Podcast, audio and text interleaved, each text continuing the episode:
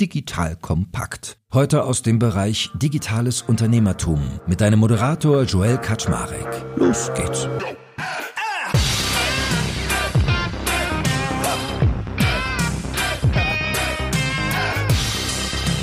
Hallo Leute, mein Name ist Joel Kaczmarek. Ich bin der Geschäftsführer von Digital Compact und heute habe ich mal wieder den lieben Theo Pham an Bord, weil wir ein Metaverse-Update fahren. Ihr kennt ja Theo, der Kenner und Macher schlechthin, wenn es um das Thema NFT, Krypto und Co. geht. Ich habe euch auch schon ganz oft erzählt, abonniert doch mal seinen Podcast, schaut euch mal sein Discord-Forum an. Der hat auch noch viele andere spannende Dinge, zum Beispiel die Delta School, wo er dazu unterrichtet. Und wir wollen heute mal ein kleines Update fahren. Was ist denn eigentlich los im Markt? Das heißt, wir reden ein bisschen über Ethereum 2.0. Wir werden mal darüber reden, wo steht denn eigentlich NFT gerade? Hat sich nach dem Crash eigentlich irgendwie was erholt? Was ist insgesamt so State of the Art?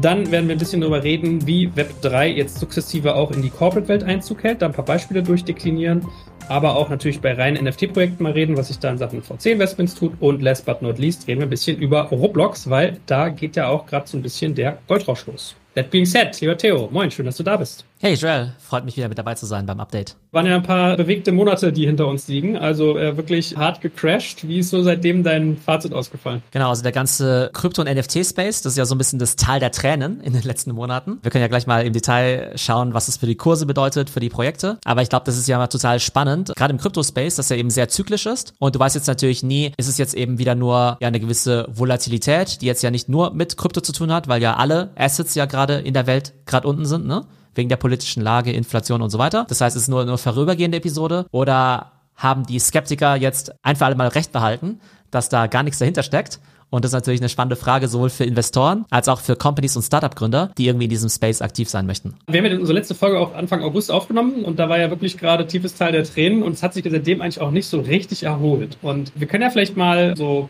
die wichtigsten Zahlen uns mal angucken? Also was für Wert guckst du dir denn an, wenn du versuchst, so ein Feeling zu kriegen, wo Krypto, wo NFT gerade steht im Sinne von Wertigkeiten? Also klar, Bitcoin-Kurs, Ether-Kurs, aber was guckst du dir sonst so an? Ich schaue mir mal drei Zahlen an. Das eine ist der Bitcoin-Kurs, das zweite ist der Ethereum-Kurs und das dritte ist das Trading-Volumen auf OpenSea, was ja die größte NFT-Trading-Plattform ist. Und ich würde sagen, das gibt uns schon eine, ja, 80, 90-prozentige Indikation darüber, wo der Markt eben gerade steht. Und wo steht er gerade? Also bei Bitcoin hat sich jetzt nicht so viel getan seit unserem Update. Der ist gerade bei 20.000. Alltime High ist ja um die 69.000, irgendwann letztes Jahr, als die Welt noch in Ordnung war. Bei Ethereum war es ganz spannend. Das ist Alltime High ja bei etwa 4.800 gewesen, auch letzten November. Dann ist das Ganze im Juni ja mal auf 900 gecrashed, ja. Also echt um 80 Prozent runter. Das war im Juni. Dann ging es im August sogar eine Zeit lang hoch, wieder von 900 auf 2000. Ne? Das heißt, wer da eben günstig eingestiegen ist, sozusagen am Boden, da sah es eine Zeit lang ganz gut aus. Und der Hintergrund war das sogenannte ja, Ethereum Update oder der Merge, wie er auch genannt wird, Ethereum 2.0. Und da ist ja die Idee, dass äh, Ethereum ja die relevanteste Blockchain ist, was eben Smart Contracts und auch NFTs angeht. Und einer der Hauptkritikpunkte an der Ethereum Blockchain ist ja, dass die sehr ineffizient ist. Das heißt, du kannst nur sehr wenige Transaktionen pro Sekunde machen und das Ganze eben auch noch wahnsinnig energieintensiv, was natürlich jetzt aus Sustainability Gründen nicht so toll ist. Und da wurde ja seit Jahren eben das Update versprochen, Ethereum 2.0, wurde immer wieder verschoben. Und dann wurde aber irgendwann irgendwann im August das tatsächliche Datum angekündigt, und zwar für den September. Und dann passiert immer was Spannendes im Crypto-Space, denn das Announcement kam, damit natürlich auch viel Fantasie. Das heißt, der Kurs ging dann erstmal wieder auf 2000 hoch. Dann kam auch der Merge, also quasi diese Umstellung auf die neue Technologie vor ein paar Tagen. Ich glaube, vor ein, zwei Wochen war das. Das verlief alles absolut reibungslos und dann ist der Kurs erstmal wieder gecrashed, ja. Und das ist ja immer so diese Geschichte, die immer wieder kommt. Man sagt ja immer, buy the rumors, sell the news. Also, wenn es Gerüchte gibt, dann steigt da ein. Aber wenn es eben tatsächlich passiert, dann verkaufst wieder ab, weil die meisten eben auch so handeln. Das heißt, obwohl aus technologischer Sicht da was Tolles passiert ist, was vielleicht Ethereum für die Zukunft ganz toll positioniert, ging es dann eben kursmäßig erstmal wieder in den Keller. Und deine dritte Kennzahl? Das ist ja das Trading-Volumen auf OpenSea. Auch da als Referenz, All-Time High im Januar, um die 4,8 Milliarden, ne? 4,8 Milliarden an NFTs wurden da ja getradet. Ich glaube, im Mai waren es noch dreieinhalb Milliarden. Im September laufen wir auf 300 Millionen zu. Opa. Ja, und was ich wer jetzt schnell im Kopf rechnen ist, 300 Millionen durch 4,8 Milliarden ist eine kleine Zahl, irgendwo zwischen, was nicht, 6 äh, und 7 Prozent. Das heißt, wenn man das jetzt als Maßstab nimmt, ist zumindest in Sachen Volumen das Ganze wirklich um 90 Prozent zurückgegangen. Jetzt kommt ein kleiner Werbespot.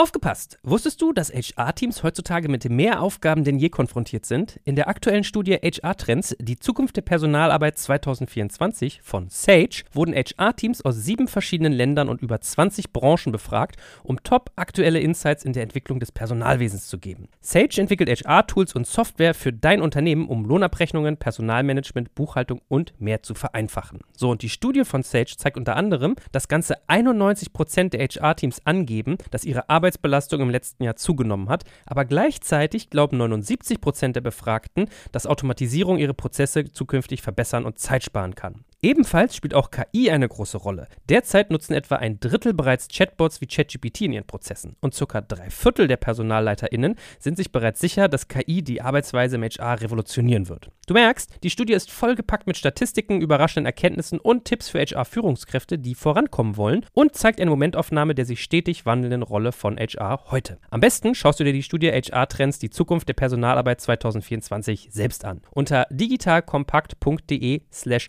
Sage, S-A-G-E, kannst du sie dir komplett kostenlos herunterladen. Und wie immer findest du alle Infos auch auf unserer Sponsorenseite unter digitalkompakt.de slash Sponsoren. Werbung Ende.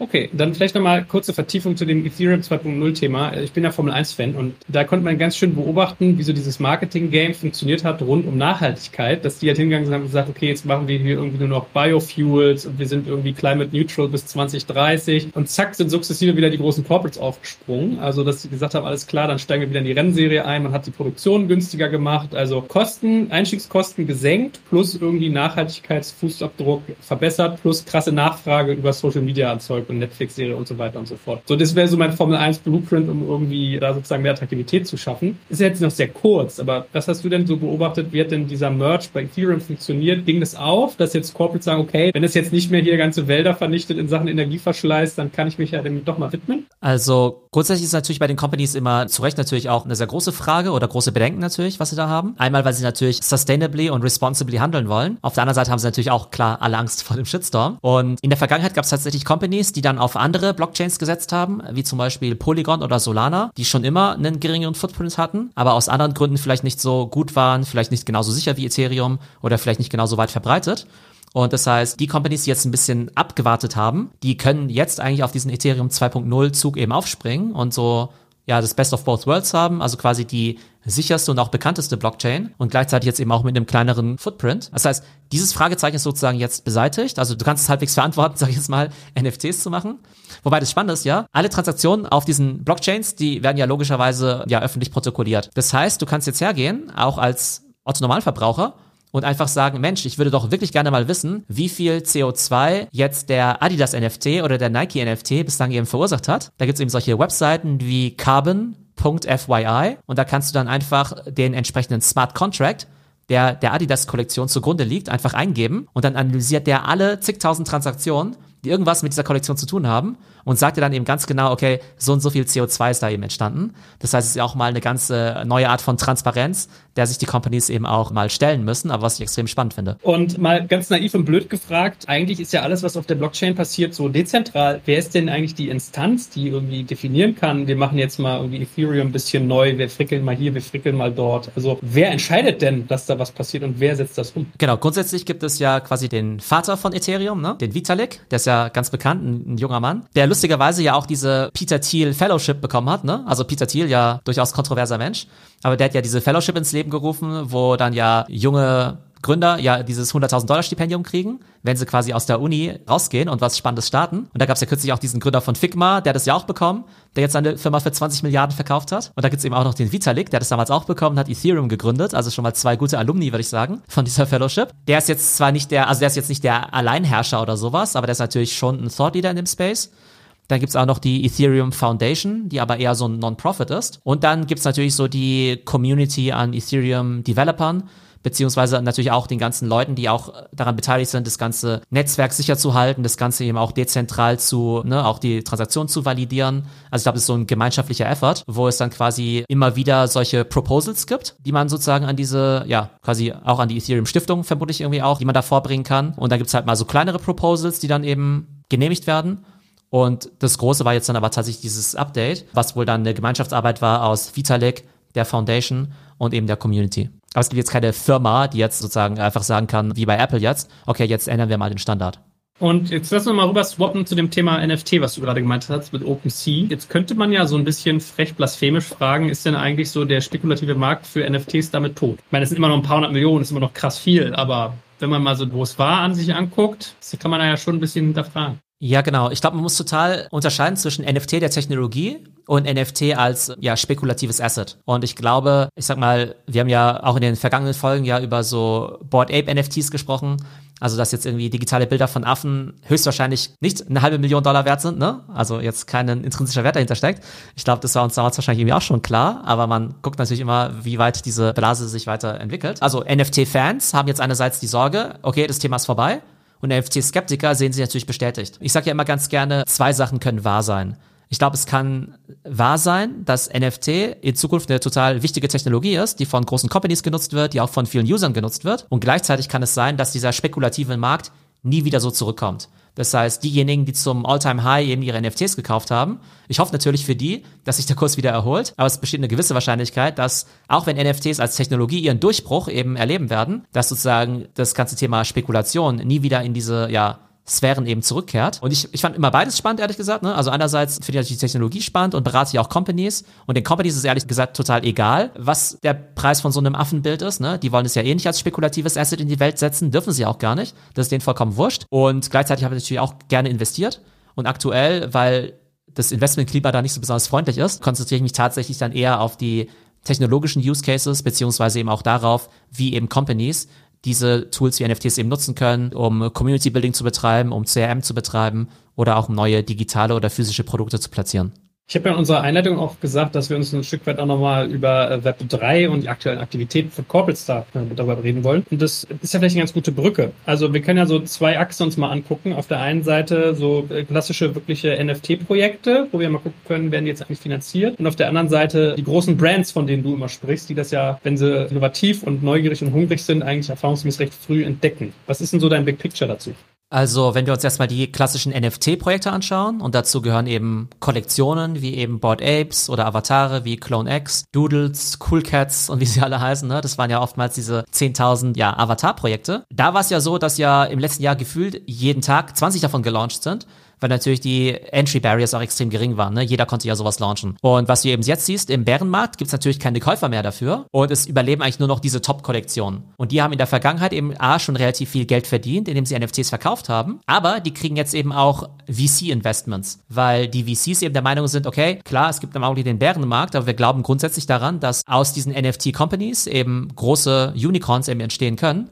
Und deshalb haben eben solche Companies wie jetzt zum Beispiel Yuga Labs, die ja hinter Board Apes stecken, aber auch vielleicht Kollektionen, die in der Allgemeinheit gar nicht so bekannt sind, wie jetzt irgendwie Moonbirds oder Azuki, die haben jetzt dann eben zum Teil doch 30 bis 100 Millionen an Funding bekommen, auch zu Bewertungen von zum Teil einer Milliarde Dollar. Das heißt, selbst in diesem Bärenmarkt gibt es dann eben immer noch ja, VCs, die stark an das Thema glauben und jetzt eben in diese Companies investieren, wobei das für die sozusagen ursprünglichen Käufer dieser NFTs auch ein zweischneidiges Schwert sein kann, dass jetzt eben ein VC mit drin ist. Und was ist so die Investmenthypothese von denen, wenn man da eigentlich sagt, dass der spekulative Markt eher am Einbrechen ist, aber der funktionale, also die ganze Funktion, die man verbindet, durchaus spannend sein könnten? Was ist denn dann irgendwie der Board Ape Case, den irgendwie so ein VC sich zum Beispiel denkt? Genau, also Yuga Labs, die wurden ja mit 4 Milliarden Dollar bewertet, ne? Aber das war noch vor dem Bärenmarkt. Die Idee ist, dass man eigentlich zum Beispiel in die Next Generation Gaming Company investiert weil ja Yuga Labs neben seiner Board Ape Kollektion ja auch noch dieses Metaverse baut, The Other Side. Und da glaubt man, dass es ein großes Metaverse Game sein kann. Also jetzt nicht genauso wie Fortnite, ne?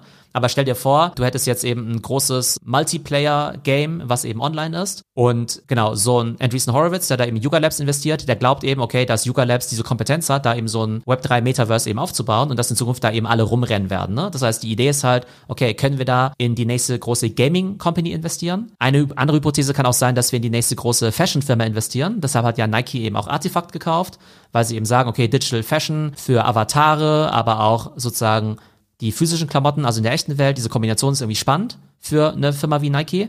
Deshalb haben sie eben da die Firma gekauft als Digital Fashion Firma. Und dann gab es noch das ganze Thema IP. Das heißt, ähm, glaubt man, dass das nächste Disney oder Marvel oder Paw Patrol vielleicht im Web 3 eben entsteht. Und dann gibt es halt kleine Communities im Augenblick, wie jetzt diese Azuki, was ja so eine Anime-Community ist. Cool Cats, das sind ja eher so Comic-Katzen und so, ne? Und da hoffen die Investoren, dass die jetzt so tolle Charaktere geschaffen haben mit einer kleinen, aber wachsenden Fanbase, dass daraus vielleicht dann das neue Disney wird. Und all diese Hypothesen sind natürlich noch ähm, ja, to be determined, ob das auch alles so stimmt.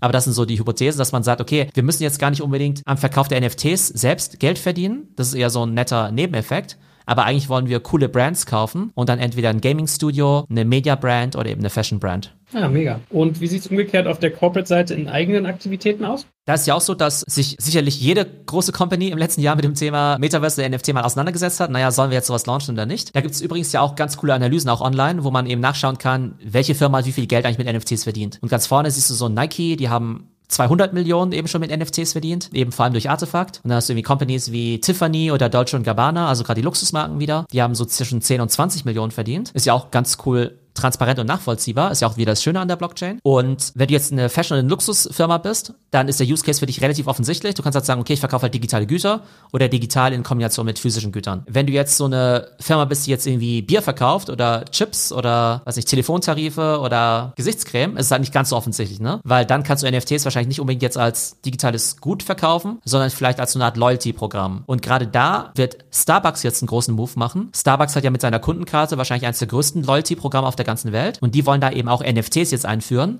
Und es bedeutet eben, dass wenn du jetzt eben fleißig deine Starbucks-Coffees kaufst, dann sammelst du eben Punkte und damit kriegst du dann eben nicht nur einen gratis Kaffee, sondern mit diesen Punkten kannst du dann eben auch besondere NFTs quasi unlocken und diese NFTs hast du dann eben in deiner Wallet drin und vielleicht hast du damit wiederum Zugriff auf bestimmte Experiences, entweder in der echten Welt oder im Metaverse. Das heißt, das NFT fungiert dann nicht als Collectible, sondern eher als eine Art Kundenkarte oder als eine Art Gutschein und das Spannende wird eben sein zu sehen, okay, was können NFTs jetzt als Gutschein oder als Mitgliedskarte jetzt leisten, was sozusagen die traditionelle Technologie eben noch nicht kann. Aber ist ja spannend. Ist ja ein bisschen wie Prämien einlösen oder dass die Prämien dann sozusagen virtuell werden und nicht mehr Realgüter womit du dir auch nochmal jüngere Zielgruppen erschließt. Also ich habe gerade so überlegt, dachte ich, musst du mal hier deinen Freund bei Payback mal wieder fragen, ob die sich sowas eigentlich auch schon angucken, wo ich mir so denke, okay, der klassische Payback-Kunde ist jetzt, glaube ich, aber nicht so der 15-jährige Gamer, aber für einen Starbucks ist es schon irgendwie relevant, weil der halt äh, derjenige ist, der dann viel Kaffee trinken wird, wenn er das nächste Spiel programmiert, irgendwie wenn er dann in ein paar Jahren berufstätig ist. Ne? Und was du halt auch dadurch schaffst, ist, dass du, ich sag mal, die Rewards halt theoretisch auch tradable machen kannst. Also nehmen wir an, du trinkst jetzt immer total viel Starbucks-Kaffee und dein Gewinn ist jetzt meinetwegen eine Einladung zum Formel-1-Rennen. Ne? Also das NFT quasi als Gutschein fürs Formel-1-Rennen und du sagst, okay, ich habe aber keinen Bock drauf dann könntest du zum Beispiel das Ding verkaufen, ne, zum Beispiel an mich. Du könntest es in meine Wallet reinschieben oder theoretisch auch auf OpenSea verkaufen. Und dem Starbucks wäre das halt so gesehen halt egal. Die sagen halt, okay, wenn der Joel halt nicht mag, dann soll halt jemand anderes. Aber das Witzige ist dann halt, dass die dann ja wiederum sagen können, naja, wenn der Joel das jetzt für 1000 Euro verkauft, dann wollen wir aber wieder unsere 10% Royalties haben, die wir ja in den Smart Contract quasi, naja, nicht reinschreiben, aber die wir sozusagen dann gerne auch mitkriegen würden. Das heißt, da öffnen sich halt wieder viele Möglichkeiten, aber es ist halt noch alles ganz early. Aber ich denke, allein die Tatsache, dass so ein Starbucks mit seinem größten Loyalty-Programm der Welt jetzt da so eine Technologie einsetzt. Also ich glaube mal, das werden sie jetzt nicht nur rein experimentell machen, um mal zu gucken, ach ja, gucken wir mal, was da passiert, sondern die werden sich das schon äh, gut überlegt haben. Roblox ist ja ansonsten so ein Thema, was auch viele Corporates jetzt sukzessive angehen. Magst du mal ganz kurz erzählen, was es ist? Also in der Kürze beschrieben, also es ist eine Online-Spieleplattform seit irgendwie 2006 am Markt, auch sehr heiß gerade, aber du kannst es immer so schön erklären. Was ist denn das eigentlich? Ja, Roblox ist, wie du schon richtig sagst, eine Spieleplattform, also ist kein eigenes Spiel. Also Fortnite ist ja ein Spiel, wo ganz klar ist, du musst da irgendwie, weiß nicht, viele von deinen Gegnern irgendwie ausschalten. Und Roblox ist einfach nur eine Spielplattform, wo erstmal jeder ein Game programmieren kann oder eine Experience. Das heißt, können Privatpersonen wie wir, könnten jetzt Roblox Studios runterladen und am Wochenende da jetzt was zusammencoden. Das können eben auch große Brands sein, die jetzt dort eben eine Experience bauen, wie jetzt zum Beispiel Nike. Das Witzige ist ja, dass es auch jetzt schon, naja, nicht total viele, aber einige Jugendliche oder Kiddies gibt, die sich das beigebracht haben und schon ganz gut Geld damit verdienen, mit ihrer eigenen Roblox-Welt. Das Spielen ist ja immer kostenlos, aber du kannst halt innerhalb von deinem Spiel immer virtuelle Güter verkaufen. Das heißt, wenn du jetzt irgendwie so ein findiger äh, Teenager bist, dann baust du halt eine Roblox-Welt, weißt halt, was halt andere Leute gerne spielen. Und innerhalb von diesem Spiel können die Leute virtuelle Güter kaufen. Und da gibt es gar nicht so wenige davon, die jetzt schon, was nicht, sechs, siebenstellige Beträge damit eben verdienen. Und das Spannende ist halt, dass in Amerika oder im Westen, sag ich jetzt mal, wahnsinnig viele Teenager Roblox spielen. Da gibt's immer so, ich habe die Statistik nicht ganz zur Hand, aber irgendwie sowas ganz Verrücktes wie 60 Prozent aller unter 17-Jährigen spielen Roblox oder sowas. Ne? Also enorme Userzahl. Also die haben da wirklich hunderte von Millionen von Usern. Und wenn man jetzt über das Thema Roblox nachdenkt, sollte man, also ich denke so ein bisschen ähnlich drüber nach wie über Social Media. Ne? Die Brands wollen natürlich dahin, wo ihre Kunden sind. Und es kann TikTok sein, Snapchat, Instagram ja weniger neuerdings und Facebook auch. Aber wenn du jetzt eine Plattform hast, wo sich eben 100 Millionen Leute rumtummeln, wie jetzt eben bei Roblox, da solltest du als Brand natürlich schon irgendwie präsent sein. Und deshalb sehen wir jetzt eben gerade so den großen Influx von Brands wie Nike, aber eben auch Tommy Hilfiger, Gucci, weiß nicht, auch die Telekom, die da jetzt eben solche Roblox-Präsenzen aufbauen. Ne? Das heißt, die haben entweder Teams oder eben externe Developer, die jetzt eben quasi die Brand Experience aufbauen im Roblox. Und das ist halt für viele Corporates so der erste Schritt ins Metaverse. Und die spannende Frage ist natürlich, okay, ist es jetzt reiner Aktionismus? Haben wir jetzt auch Roblox gemacht, weil es alle anderen machen? Oder haben wir wirklich was gebaut, was den Leuten auch Spaß macht? Und wo die Leute auch sagen, hey, cool, das ist ein cooles Spiel, aber jetzt nicht einfach nur eine Werbeveranstaltung von Nike, sondern eben ein cooles Online-Game, was halt zufällig von Nike gebaut wird und womit sich Leute dann auch ein Stück weit identifizieren können. Jetzt kommt ein kleiner Werbespot. Aufgepasst! Wusstest du, dass HR-Teams heutzutage mit mehr Aufgaben denn je konfrontiert sind? In der aktuellen Studie HR Trends, die Zukunft der Personalarbeit 2024 von Sage, wurden HR-Teams aus sieben verschiedenen Ländern und über 20 Branchen befragt, um top aktuelle Insights in der Entwicklung des Personalwesens zu geben. Sage entwickelt HR-Tools und Software für dein Unternehmen, um Lohnabrechnungen, Personalmanagement, Buchhaltung und mehr zu vereinfachen. So, und die Studie von Sage zeigt unter anderem, dass ganze 91% der HR-Teams angeben, dass ihre Arbeit Arbeitsbelastung im letzten Jahr zugenommen hat, aber gleichzeitig glauben 79 Prozent der Befragten, dass Automatisierung ihre Prozesse zukünftig verbessern und Zeit sparen kann. Ebenfalls spielt auch KI eine große Rolle. Derzeit nutzen etwa ein Drittel bereits Chatbots wie ChatGPT in ihren Prozessen und circa drei Viertel der PersonalleiterInnen sind sich bereits sicher, dass KI die Arbeitsweise im HR revolutionieren wird. Du merkst, die Studie ist vollgepackt mit Statistiken, überraschenden Erkenntnissen und Tipps für HR-Führungskräfte, die vorankommen wollen und zeigt eine Momentaufnahme der sich stetig wandelnden Rolle von HR heute. Am besten schaust du dir die Studie HR-Trends, die Zukunft der Personalarbeit 2024 selbst an. Unter digitalkompakt.de slash Sage, S-A-G-E, kannst du sie dir komplett kostenlos herunterladen. Und wie immer findest du alle Infos auch auf unserer Sponsorenseite unter digitalkompakt.de slash Sponsoren. Werbung Ende. Menschen, die das noch nie gehört und noch nie gesehen haben, hast du da mal so ein Feeling für? Wie muss man sich diese Spiele vorstellen? Ist das einfach so eine Open World 3D-Welt, wo viele vielleicht früher noch sowas wie Second Life kennen? Oder ist das irgendwie ein bisschen variabel, je nachdem, wie du es entwickelst? Also, wie sieht so ein typisches Roblox-Spiel aus? Also du bist erstmal relativ flexibel in der Ausgestaltung und Leute, die jetzt solche 3D-Spiele spielen, ne, also auch vielleicht so die äh, älteren Jahrgänge, jetzt die früher sowas wie Super Mario oder Zelda gespielt haben oder sowas, ne? Also hat im Prinzip so eine 3D-Welt, das heißt jetzt nicht irgendwie, hat jetzt keine krasse Grafik oder so, ne? Also viele Leute sagen auch, dass die Roblox-Grafik eigentlich ziemlich primitiv aussieht, aber dadurch ist das Spiel halt auch sehr zugänglich und auch relativ einfach zu programmieren. Also jetzt sicherlich kein AAA-Gaming oder so, sondern es hat eher so Welten, die du baust, wo du halt äh, rumlaufen kannst, auch andere Leute treffen kannst. Das heißt, du kannst auch mit anderen Leuten sprechen. Das heißt, es ist halt ein Multiplayer-Game. Und ich würde jetzt zum Beispiel in der Gucci Roblox-Welt jetzt auf dich treffen als Avatar. Und dann könnten wir zum Beispiel unter, miteinander unterhalten und so. Und da kommt natürlich das Thema rein, dass ich dann vielleicht auch cool aussehen möchte und dementsprechend mir die Roblox Gucci-Klamotten kaufe für irgendwie fünf oder zehn Dollar oder sowas, die ich eben mit der virtuellen Währung und diesen Robux dann eben bezahle. Das heißt, es geht eher in den Bereich Casual Gaming rein. Aber wie wir ja auch von Handy-Games wissen, also von ne, irgendwie Online-Games, also die ganzen Games im App Store, das sind ja jetzt auch nicht gerade AAA-Games. Da gibt's einfach wahnsinnig viel Nachfrage danach und deshalb gibt's halt auch dementsprechend viele User. Aber man muss dazu sagen, tatsächlich gerade bei den Branded Experiences geht es total auseinander. Manche Sachen sind echt relativ cool und andere Sachen, da guckst du dich halt eine Minute um und sagst, okay, eigentlich gibt's ja gar nichts und dann kommen die User auch nie wieder.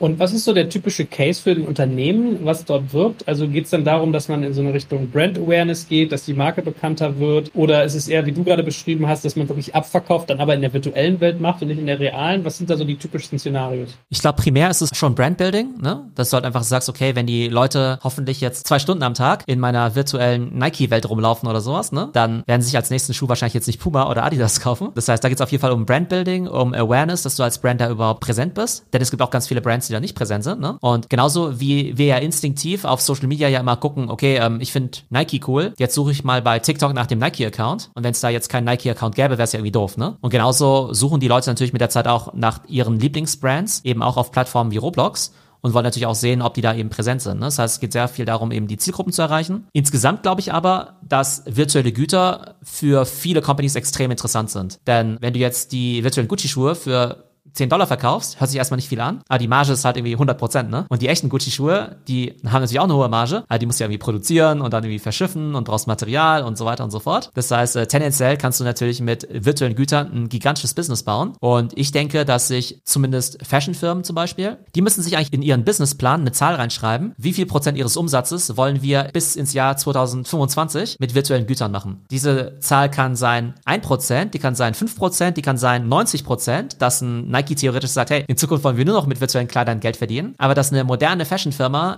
in drei Jahren immer noch 0% mit virtuellen Gütern macht, das sollte eigentlich nicht passieren. Dafür ist der Markt zu groß. Und wo ist der Marktplatz dafür? Also macht das Roblox selber und musst du dann eine Provision auch für abdrücken, so wie man es aus dem App Store irgendwie kennt? Oder gibt es irgendwie dezentrale Plattformen, wo ich dann verdiene? Wie läuft es da ab?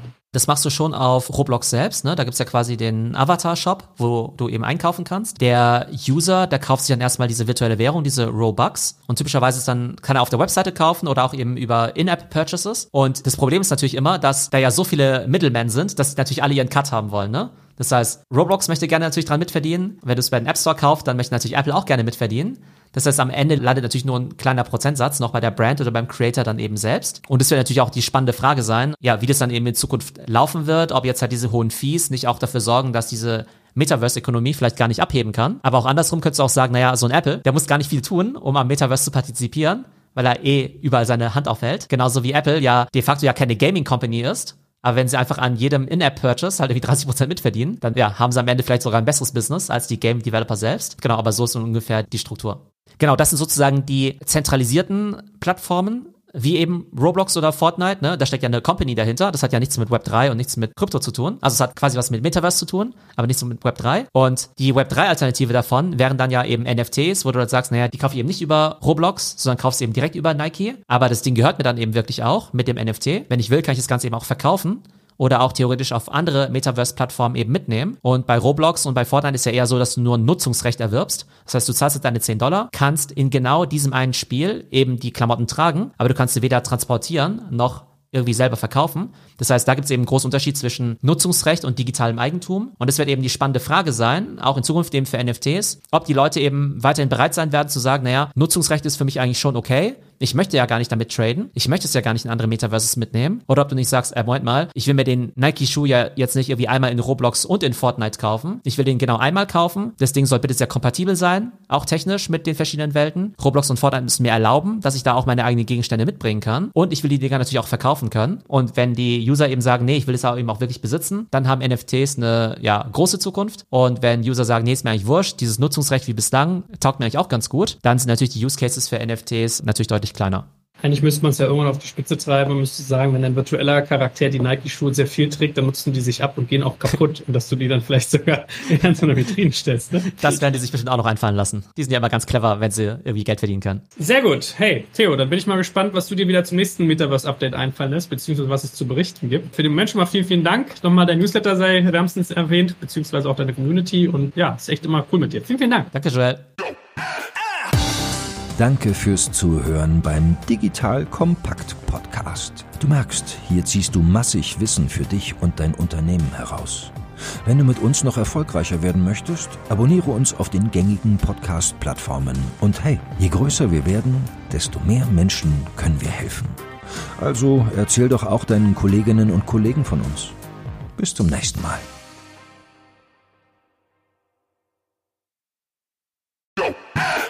Jetzt kommt ein kleiner Werbespot. Aufgepasst! Wusstest du, dass HR-Teams heutzutage mit mehr Aufgaben denn je konfrontiert sind? In der aktuellen Studie HR Trends, die Zukunft der Personalarbeit 2024 von Sage, wurden HR-Teams aus sieben verschiedenen Ländern und über 20 Branchen befragt, um top aktuelle Insights in der Entwicklung des Personalwesens zu geben. Sage entwickelt HR-Tools und Software für dein Unternehmen, um Lohnabrechnungen, Personalmanagement, Buchhaltung und mehr zu vereinfachen. So, und die Studie von Sage zeigt unter anderem, dass ganze 91% der HR-Teams angeben, dass ihre Arbeit Arbeitsbelastung im letzten Jahr zugenommen hat, aber gleichzeitig glauben 79 Prozent der Befragten, dass Automatisierung ihre Prozesse zukünftig verbessern und Zeit sparen kann. Ebenfalls spielt auch KI eine große Rolle. Derzeit nutzen etwa ein Drittel bereits Chatbots wie ChatGPT in ihren Prozessen und circa drei Viertel der PersonalleiterInnen sind sich bereits sicher, dass KI die Arbeitsweise im HR revolutionieren wird. Du merkst, die Studie ist vollgepackt mit Statistiken, überraschenden Erkenntnissen und Tipps für HR-Führungskräfte, die vorankommen wollen und zeigt eine Momentaufnahme der sich stetig wandelnden Rolle von HR heute. Am besten schaust du dir die Studie HR-Trends, die Zukunft der Personalarbeit 2024 selbst an. Unter digitalkompakt.de slash Sage, S-A-G-E, kannst du sie dir komplett kostenlos herunterladen. Und wie immer findest du alle Infos auch auf unserer Sponsorenseite unter digitalkompakt.de slash Sponsoren. Werbung Ende.